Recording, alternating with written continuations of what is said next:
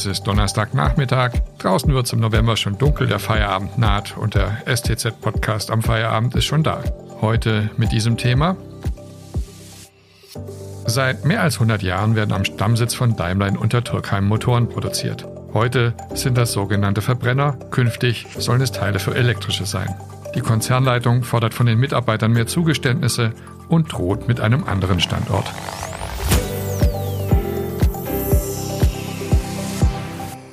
Am Mikrofon ist Christian Gottschalk. Hallo. Untertürkheim soll einen Campus für Elektromobilität bekommen. Alles schien klar, doch nun ist das Projekt plötzlich in Gefahr. Die Konzernleitung fordert von den Mitarbeitern mehr Zugeständnisse und droht mit einem anderen Standort. Und der Betriebsrat, der spricht von Erpressung. Ein Krimi nicht nur um Arbeitsplätze, sondern um das Wirtschaftsflaggschiff der Region mit offenem Ausgang. Was da gerade passiert und welche Seiten die besseren Argumente haben, das besprechen wir heute mit Yannick Pohl, einem der Autoexperten in der Wirtschaftsredaktion der Stuttgarter Zeitung. Hallo Yannick. Hallo. Also Untertürkheim soll einen Campus für Elektromobilität bekommen. Das klingt doch eigentlich gut. Wo ist da jetzt das Problem? Ja, das ist äh, tatsächlich eine super Sache. Ähm, da sind sich auch Betriebsrat ähm, und Unternehmen darin einig, dass man diesen Campus in Untertürkheim haben will. Das Werk ist ähm, das Stammwerk für Antriebstechnologie ähm, und das soll eben auch so bleiben.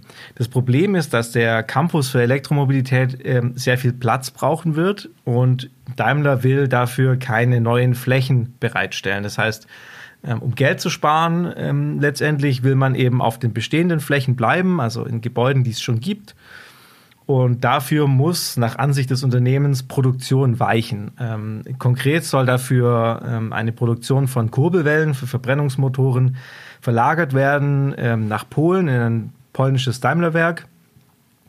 Und das ist wiederum das, wo der Betriebsrat in Untertürkheim nicht mitmachen will, weil der Betriebsrat sagt, was machen wir dann mit den Leuten, die dafür vorgesehen waren, dort diese Kurbelwellen zu machen? Wir müssen die irgendwie beschäftigen. Und der Campus für Elektromobilität, der schafft nicht in dem Umfang Industriearbeitsplätze in der Fertigung, um das irgendwie aufzufangen. Was ist das überhaupt? So E-Campus, das klingt so eher nach Universität. Ja, das ist auch, es ist auch ein bisschen abstrakt, aber ähm, letztendlich will man im Daimler-Konzern alle Themen, die sich eben rund um Elektromotor, Antrieb, ähm, Achsen und so weiter ähm, Drehen an einem Ort versammeln. Das ist aktuell ähm, so eine Art Flickenteppich, ähm, verteilt auf verschiedene Standorte, jetzt nicht nur in Stuttgart, auch anderswo. Und das will man alles an einem Ort zusammenführen. Ähm, da geht es dann einerseits eben um den Antrieb, um, das heißt, äh, Daimler macht zwar schon selber Batterien, aber die Batteriezellen, also die kleinen Einheiten, aus denen eine Batterie fürs Elektroauto besteht, die kauft man ein. Und in dieser, in dieser Batteriezellforschung, die dann auch nach Untertürkheim kommen soll, da will man eben verstehen, wie diese Batteriezellen funktionieren und ähm, so quasi eine bessere Qualität eben herstellen auf, auf der Seite. Und ähm, es könnte sogar eine kleine Produktion von Batteriezellen geben, allerdings, wie gesagt, auch so ein bisschen eher Richtung Forschung und Entwicklung, weil eine, eine tatsächlich groß angelegte Batteriezellfertigung sehr viel ähm, Aufwand bedeutet. Also das kann Daimler im Grunde nicht selber machen. Das sind die Sachen, die in diesen E-Campus kommen sollen und natürlich irgendwie für den, für den Standort einfach symbolisch sehr wichtig sind, weil man sich eben als das Herz des, des Motors generell begreift. Das klingt irgendwie total interessant, aber ich frage mich schon, kann jemand, der bisher Verbrennungsmotoren zusammengeschraubt hat, jetzt auf einmal Elektromotoren zusammenbasteln oder an Batteriezellen forschen?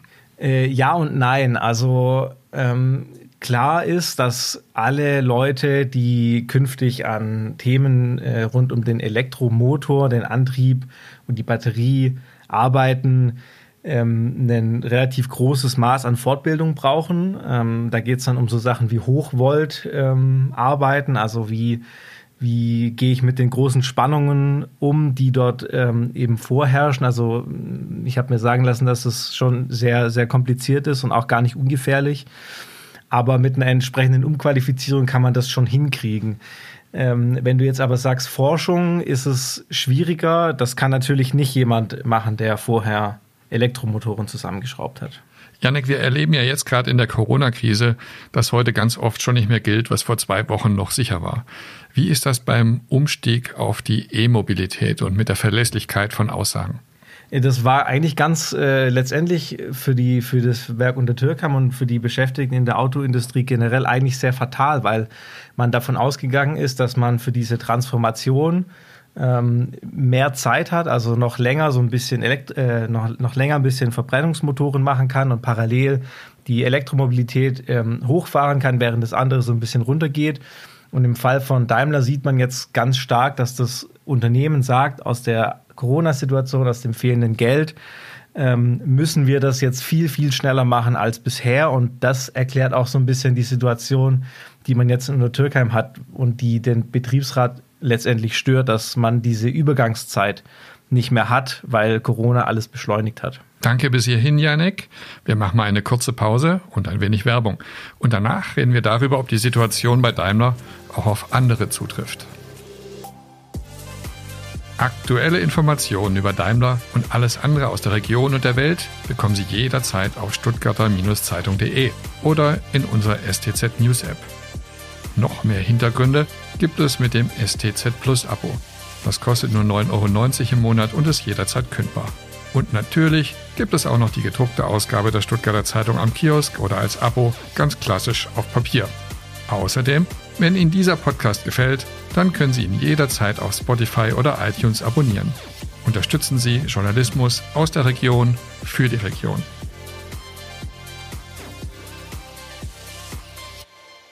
Vor der Pause hat uns Yannick Buhl aus der Wirtschaftsredaktion der Stuttgarter Zeitung erklärt, was das Problem bei Daimler ist. Und jetzt wollen wir wissen, Yannick, wie machen das die anderen Autobauer? Porsche zum Beispiel, die sind ja gleich um die Ecke. Ja, Porsche hat ähm, natürlich grundsätzlich ein bisschen eine andere Ausrichtung als Daimler, aber ähm, die sind im Grunde Daimler an der Stelle schon einen Schritt voraus. Also man hat äh, ja 2019 ähm, das erste rein elektrische Porsche-Auto, den Taycan, vorgestellt und hat dafür auch massiv investiert am, am ähm, Standort in Zuffenhausen. Da ist eine, eine große neue Fabrik dafür entstanden, für dieses Auto.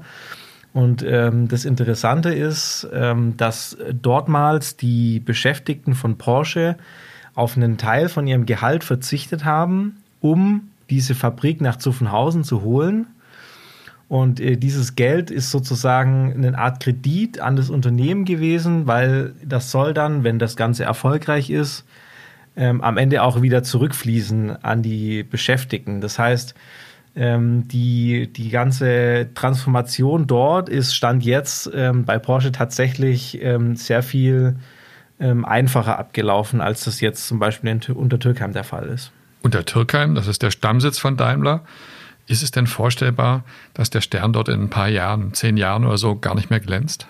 Das ist tatsächlich schwer zu sagen. Was man auf jeden Fall sagen kann, ist, dass man jetzt schon an einem gewissen Scheideweg ist. Also es entscheidet sich jetzt anhand von diesem Campus für Elektromobilität schon in gewisser Weise, inwiefern das ähm, Werk auch in Zukunft noch für, für den Antrieb, für, den, für das Herz des, des zukünftigen Autos steht. Das heißt, wenn, wenn das nicht dorthin kommt, dann kann man schon pessimistisch sein über die Zukunft des Werks in Untertürkheim. Das kann man, glaube ich, schon so sagen. Ja, Janik, auch wenn das jetzt keine so schönen Worte zum Abschluss waren, vielen Dank für diese interessanten Einblicke. Das war's für heute mit dem Podcast zum Feierabend der Stuttgarter Zeitung. Vielen Dank fürs Zuhören, bleiben Sie gesund und morgen gibt's eine neue Folge.